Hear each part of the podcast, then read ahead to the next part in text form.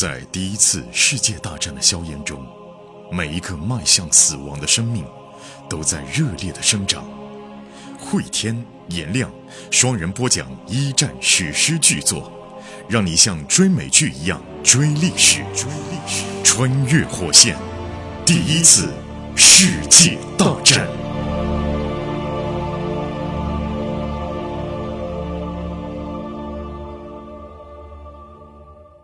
穿越火线一战，各位好，我是颜亮。我是慧天。前情回顾啊，格雷格里被调防到了首都彼得格勒，彼得格勒军营休息的间隙，他也回了趟家，一路上也见到了现在的沙俄社会，就是人间炼狱。良家妇女为了孩子的吃食，可以上街出卖自己的身体；生病的老公听着自己的老婆，为了养活这个家，在楼下跟其他男人寻欢作乐，而自己的老婆卡捷琳娜。为了能够养活这个家，大半夜的要去面包店门口的碎大街排队才能领回一块面包。物价飞涨，房租涨了一倍，食物涨了七倍多。这样的一个沙俄社会到底会维持多久？卡捷琳娜就说啊，厂里面的生活，楼道里面的其他住客，还有那个平斯基巡警，现在当上了秘密警察的副队长，呃，到处的抓自由党人、民主派，成千上万的孤儿在街上流浪，要么偷窃，要么卖淫，经常在饥寒交迫当中死去。而格雷格里在机械厂最亲近的朋友康斯坦丁啊，是彼得格勒布尔什维克委员会的成员。还有就是维亚洛夫家族是越来越有钱了。维亚洛夫是横跨俄美两个国家的啊，哎，这个也蛮有戏剧性的啊。这个卡捷琳娜在说，嗯，哎呀，现在维亚洛夫家族在我们俄国社会越来越厉害了。嗯，他不知道，现在维亚洛夫家族的女婿、首席女婿啊，接班人就是自己的。前男友啊，自己老公的弟弟啊，嗯，自己孩子的亲爹。这种样子了，列夫他没有说来问一下，哪怕他就是拍一通电报找维亚洛夫家族去照顾一下呢？卡捷琳娜现在日子也能好很多啊。所以我不知道大家对列夫怎么看。我认为这小狗日的该死。列夫的事儿我们待会儿再说啊，先回来说这个沙俄社会啊。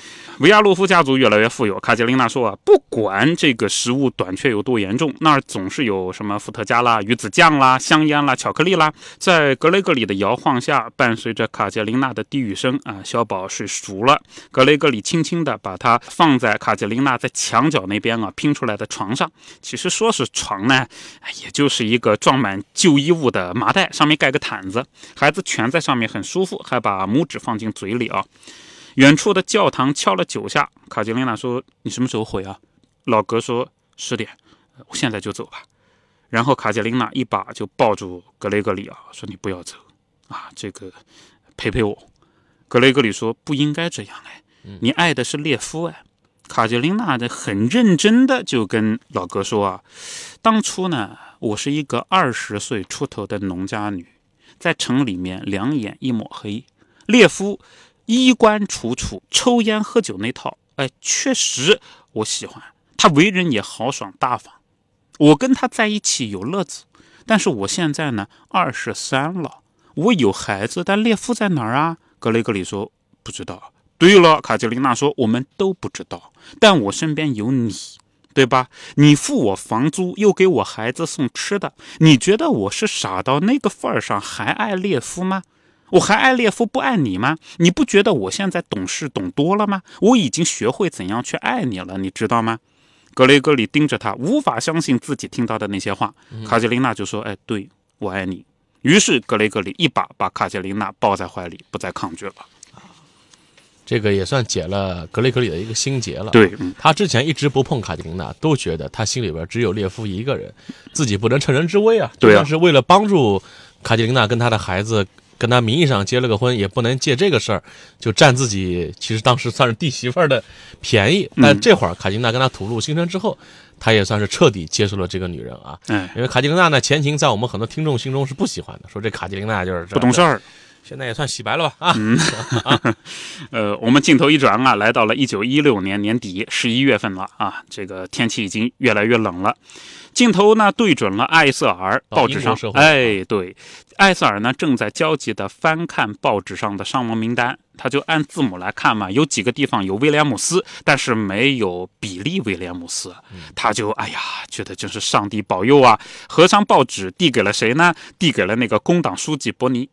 啊，两个人正在一块呢聊天呢啊，艾瑟尔没办法肯定比利还活着啊。看到报纸那是几天前的消息，他可能每分钟有都会吃枪子儿啊。他就一直在回想着阿波罗温收噩耗电报的那一天啊，女人们、老人们一张张因为恐惧而悲伤扭曲的面孔，永远铭刻在艾瑟尔的心里面。电报其实啊，不断的送到阿波罗温。索姆河战役没有在第一天结束啊，整个七八九十四个月，英国军队让大批的年轻士兵穿越无人区。报纸上呢连篇累牍的报道胜利的喜讯，但是电报印证着相反的消息啊。伯尼是待在艾塞尔的厨房，他其实每天都来。呃，艾塞尔的儿子小劳埃德呢，特别喜欢伯尼叔叔啊，经常坐在伯尼腿上。呃，伯尼呢读报纸给小孩听，小孩子不懂词句的意思，但是还喜欢听。不知道为什么，伯尼今天晚上有点烦，就没有怎么跟劳埃德玩。呃，米尔德里德这时候从楼上下来了，他希望收到比利的信，啊，来问一下子。艾瑟尔呢推测那是比利寄来的情书，否则为什么说男孩要给姐姐的房客写信呢？米尔德里德呢也在呼应着比利的感情，经常问他的消息。尽管说问消息的方式往往是找各种各样的理由，对吧？感觉漫不经心啊，可是呢内心的焦虑啊还是容易被觉察到。埃塞尔喜欢米尔德里德啊，他不清楚十八岁的比利是不是会真的和二十三岁的两个孩子的妈妈结婚。但是呢，比利少年老成，敢于担当。等战争结束的时候吧，也长了几岁。不管怎么样，埃塞尔现在什么都不想，就希望比利快点回来。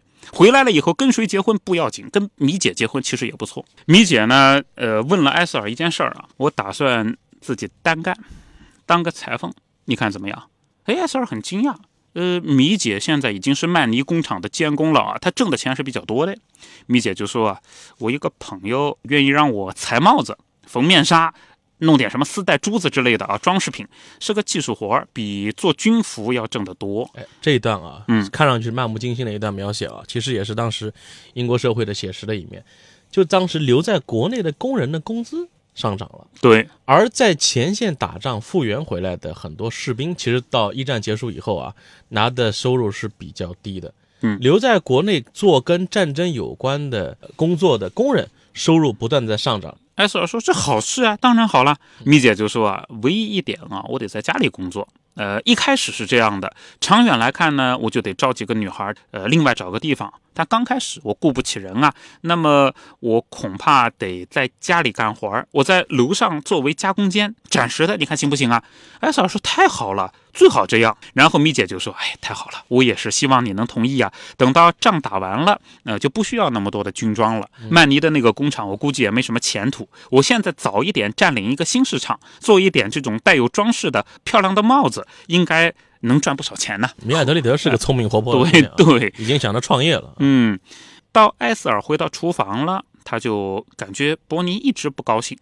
今天怎么了？呃，怎么啦？嗯、呃，这个为什么事儿啊？为公事还是为私事儿啊？对呀、呃，然后伯尼说没什么，没有什么不高兴的。伯尼很少像今天这样冷淡的啊，今天到底是怎么回事啊？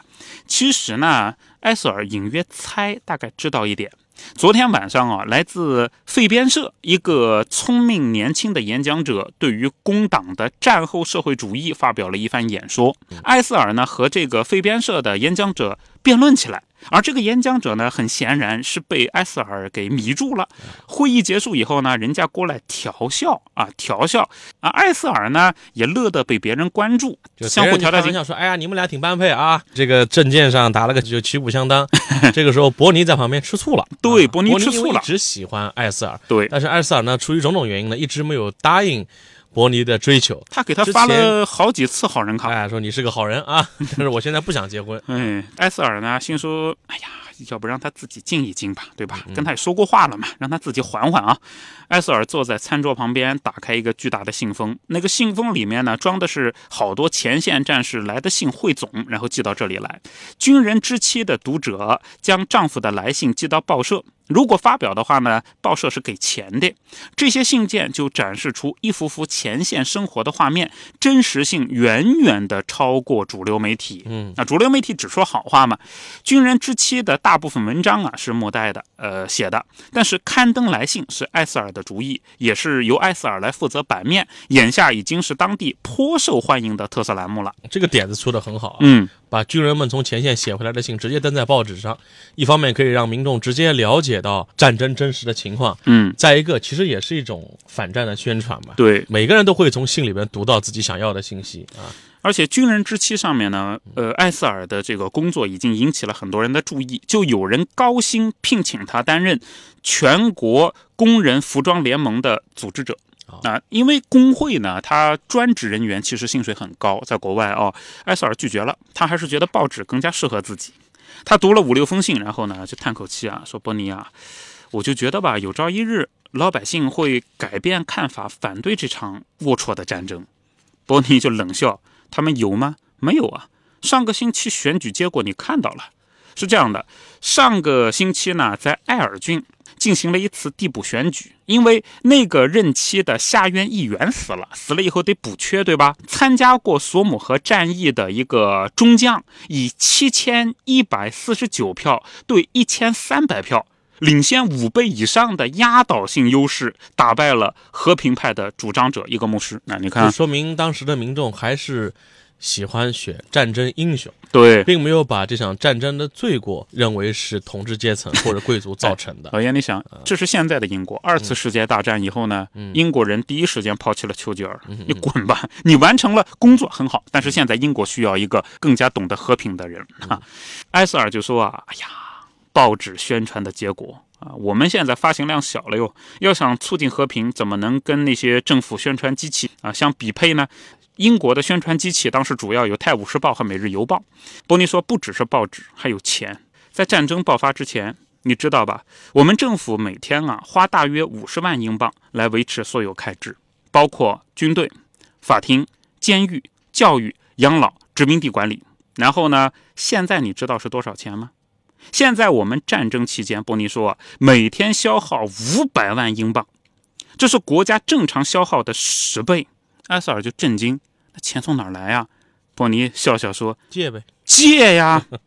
战争持续呢？跟美国人借？对呀，战争已经持续两年多，我们借了接近四百亿英镑，这是二十五年的正常开销。我们拿什么还呢？这些钱我们有可能永远还不上。如果政府通过征税来偿还债务，那就是工人革命。然后怎么样呢？如果我们输掉了战争，我们的债权人美国就会破产。”如果我们打赢战争会怎么样？会迫使德国替我们偿债，那就是所谓的战争赔款。嗯，那德国人怎么活啊？如果说协约国一方输了，美国也要跟着破产啊？对呀，他借了太多的钱给他们，嗯，找谁要去啊？呃，然后呢，这个波尼就说啊，德国人现在看啊，只要他们战败，他们就会饿死。当然了，就这年月，一八七一年，德国对法国不也这么干过啊？所以你就明白了吧？现在为什么没有人会和德国讲和？和德国讲和了，谁来付钱呢？谁来给过去的战争来买单呢？埃塞尔听得目瞪口呆啊！我们源源不断的送我弟弟那样的年轻人上战场，就是因为我们付不起账单啊！哦呦，这个国家简直是充满了罪恶啊！波尼说：“我们要改变这一切。”对，从。国家政治经济学来说的话，这会儿战争的一个重要的意义就是目前付出的巨大成本跟代价到底落在谁头上的问题。英国、法国社会是觉得，如果说打败了德国，德国来承担这一切，否则我们怎么跟民众交代啊？那么多钱花进去，那至少得有一个国家给站出来给我们赔钱呢。如果你讲和的话。讲和就意味着对方不可能赔你这笔巨额的 赔款了，对，你就要破产了。当时来说就僵在这儿嘛，但打的时间越久，那就越要死人嘞。两个人默然而对啊。波尼呢，想想看，那说，嗯，我走了啊，走到门口又回来了。我跟你说个事儿，嗯，昨天晚上那个演讲者确实蛮吸引人的，对吧？终于说真话了啊，我吃醋了啊。嗯，埃塞尔说，呃，是啊，呃，是挺聪明的。波尼蹦往椅子上一坐，埃塞尔啊。两年前我跟你说过，啊，这个我喜欢你，然后你说你只要友谊不要爱情，对吧？对，埃塞尔说不好意思，这个 伤害你感情了。伯尼说用不着抱歉啊，我们的友谊是我经历过的最好的事情。呃，你说我很快就会忘记你去谈恋爱，变成普通朋友，但是你错了啊！两年以来，我越了解你，我就越爱你。埃塞尔就看到伯尼的眼睛啊，他觉得没有办法回应这种感情，感到很难过。他说呢，我也很喜欢你，伯尼啊。埃塞尔讲的，这不是不是这种方式哎。伯尼说，你干嘛要保持单身啊？我们两个人都都适合对方，对吧？我们有共同的理想，共同的生活目标，相似的看法，我们就应该在一块儿。伯尼说，我渴望把你搂在我怀里。他动了动胳膊啊，但是埃塞尔呢很有意思，他翘起腿，把椅子往另外一边挪了挪，然后波尼就把手缩回去了，和蔼的表情化作一丝苦笑。第二次表白悲剧，对啊，他就说呢，我不是你见过的最英俊的男人，但是你相信啊，没有人像我这样爱你。埃塞尔就悲哀的想，确实是这样。啊，不少男人对自己想入非非，其中有不少还勾引过自己，但没有一个像伯尼这样耐心、这样投入。追了他好几年了。哎，如果嫁给伯尼，这个婚姻肯定会一直持续。其实呢，埃塞尔想，我内心深处也想有个家啊。伯尼就感觉到埃塞尔在犹豫嘛，他说：“嫁给我吧，小艾。”呃，我爱你，我让你一辈子快快乐乐的，这是我全部希望。又求一次婚，又求一次婚。其实呢，作为这个埃塞尔来说啊，他就想到劳埃德那个小宝。你看小宝呢，蹒跚而行，咿呀学语，有无穷的好奇心。其实有了小宝呢，埃塞尔觉得自己挺知足的，对吧？他不想结婚了，不想结婚，孩子挺好。这个这儿咱们可以布置个家庭作业啊啊，请在听节目的朋友们，特别是女网友，可以帮我们来分析一下，这埃塞尔目前到底是个什么心理啊？嗯，他抗拒伯尼的原因到底是什么？是对菲茨念念不忘吗？还是说真的就不想要再进入婚姻了？这到底是个什么心理？按理说。伯尼，工党书记，人又靠谱又老实，收入也稳定，图书管理员，对吧？对他也是一直就追求了好几年。那艾斯尔作为这样一个叫单身母亲的状态，为什么就抗拒这个老实人，抗拒了这么久？嗯，请网友们帮我们来分析一下啊！这也是本期的家庭作业，你可以把你的观点留在本集的评论栏的下方，我们会在下一期的番外篇当中给留言精彩、被点赞最多的朋友来送出原著一套。那这会儿我们再来看看埃塞尔反应到底是什么啊？面对伯尼又一次的表白和又一次的求婚啊，再拿一点答题的线索啊。对对，埃塞尔心里是无比的纠结，他没办法说服自己接受求婚，但是也没办法说服自己拒绝求婚，所以他说：“你让我考虑考虑。”伯尼脸上露出微笑啊，其实呢，他也不敢奢望有比这个更好的回答了。他说：“考虑多久都行啊，我等着。”于是埃塞尔过去把前门一拉：“晚安，伯尼。”然后呢？哎，你是个好人。伯尼手里边可能集了一一堆 好人卡了啊！对，他的好人卡集齐十二张可以召唤神龙的。对，好吧。于是啊，伯尼就说晚安，艾斯尔。他嘴唇啊贴着艾斯尔的脸颊，这在国外算是个礼节，并没有失礼啊。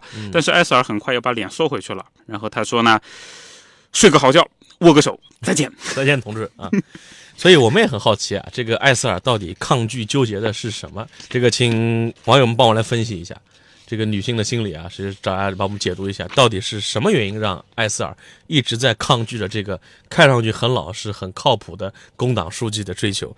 是因为菲茨吗？是因为孩子吗？还是因为自己对爱情婚姻的理想吗？大家可以把您的观点留在本集的评论栏的下方。当然。此刻啊，我们一直在讲到这个英国社会、俄国社会，那美国社会是个什么样的状态？他们会不会尽快的介入到这场战争？呃，我们的主线人物格斯杜瓦这个被绿了之后，到底事业跟情感生活受到了什么影响？列夫成为了威先生的女婿之后，生活的怎么样？我们在下集当中跟各位继续来交代。好，穿越火线这集就到这里。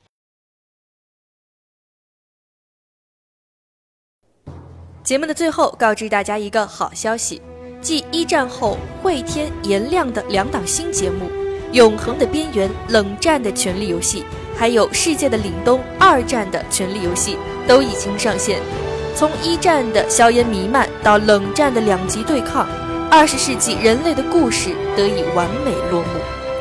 大家可以在喜马拉雅搜索“冷战二战”即可找到新节目。同时，我们还组建了高级 VIP 群。您可以添加火线助手拉您入群，微信号就是火线的全拼加二零二，也就是火线二零二。慧天和颜良老师会在群内与大家交流，同时群里也会发送各种福利、新节目抢先听、节目周边等等。我们在群里等你。